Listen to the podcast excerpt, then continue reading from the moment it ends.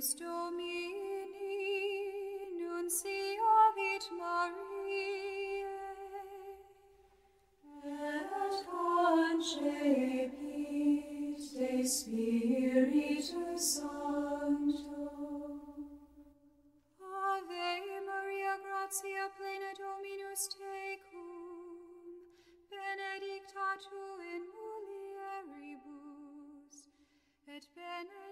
benedictus fructus ventris tui, Iesus.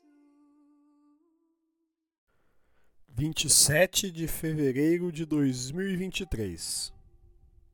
Segunda-feira, primeira semana da Quaresma. Evangelho de Mateus, capítulo 25, versículos do 31 ao 46. O Senhor esteja conosco.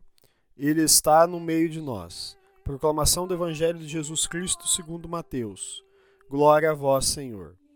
Naquele tempo, disse Jesus aos seus discípulos: quando o Filho do Homem vier em sua glória, acompanhado de todos os anjos, então se assentará em seu trono glorioso. Todos os povos da terra serão reunidos diante dele, e ele separará uns dos outros, assim como o pastor separa as ovelhas dos cabritos, e colocará as ovelhas à sua direita e os cabritos à sua esquerda.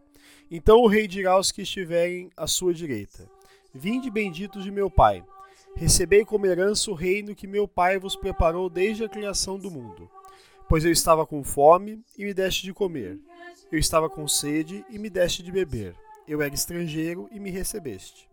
Eu estava nu e me vestisse. Eu estava doente e cuidaste de mim.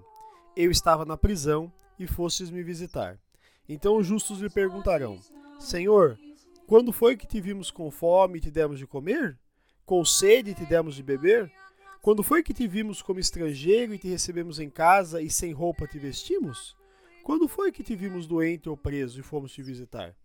Então o rei lhes responderá: Em verdade eu vos digo, que todas as vezes que fizeste isto a um dos menores dos meus irmãos, foi a mim que fizeste.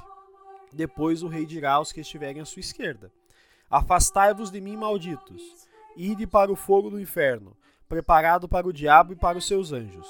Pois eu estava com fome e não me deste de comer. Eu estava com sede e não me deste de beber. Eu era estrangeiro e não me recebeste em casa. Eu estava nu e não me vestiste. Eu estava doente na prisão e não foste me visitar. E responderam também eles: Senhor, quando foi que te vimos com fome ou com sede, como estrangeiro ou nu, doente ou preso, e não te servimos? Então o rei lhes responderá: Em verdade eu vos digo Todas as vezes que não fizeste isso a um desses pequeninos, foi a mim que não fizestes. Portanto, estes irão para o castigo eterno, enquanto os justos irão para a vida eterna. Palavra da salvação. Glória a vós, Senhor. Pelas palavras do Santo Evangelho sejam perdoados os nossos pecados. Amém. Queridos irmãos e irmãs, façamos uma brevíssima reflexão sobre o Evangelho de hoje. O evangelho de hoje segue inserido dentro da lógica do período quaresmal, momento no qual a igreja cobra de nós uma conversão, uma mudança de atitude. Hoje, o evangelho fala da vinda de Jesus no final dos tempos, revelando-a como um momento de discernimento e avaliação da conduta de cada um de nós, tendo por eixo decisivo de interpretação das nossas condutas o amor e a misericórdia para com o nosso próximo.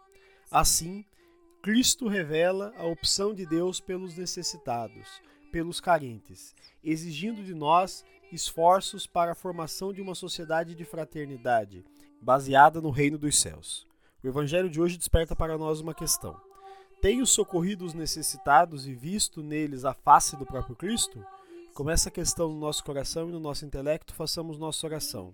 Senhor, fazei-nos caridosos, afastando-nos do demônio do egoísmo, do desejo incontrolado de ter. Amém. Fica o convite. Pratiquemos a caridade. Louvado seja nosso Senhor Jesus Cristo, para sempre seja louvado.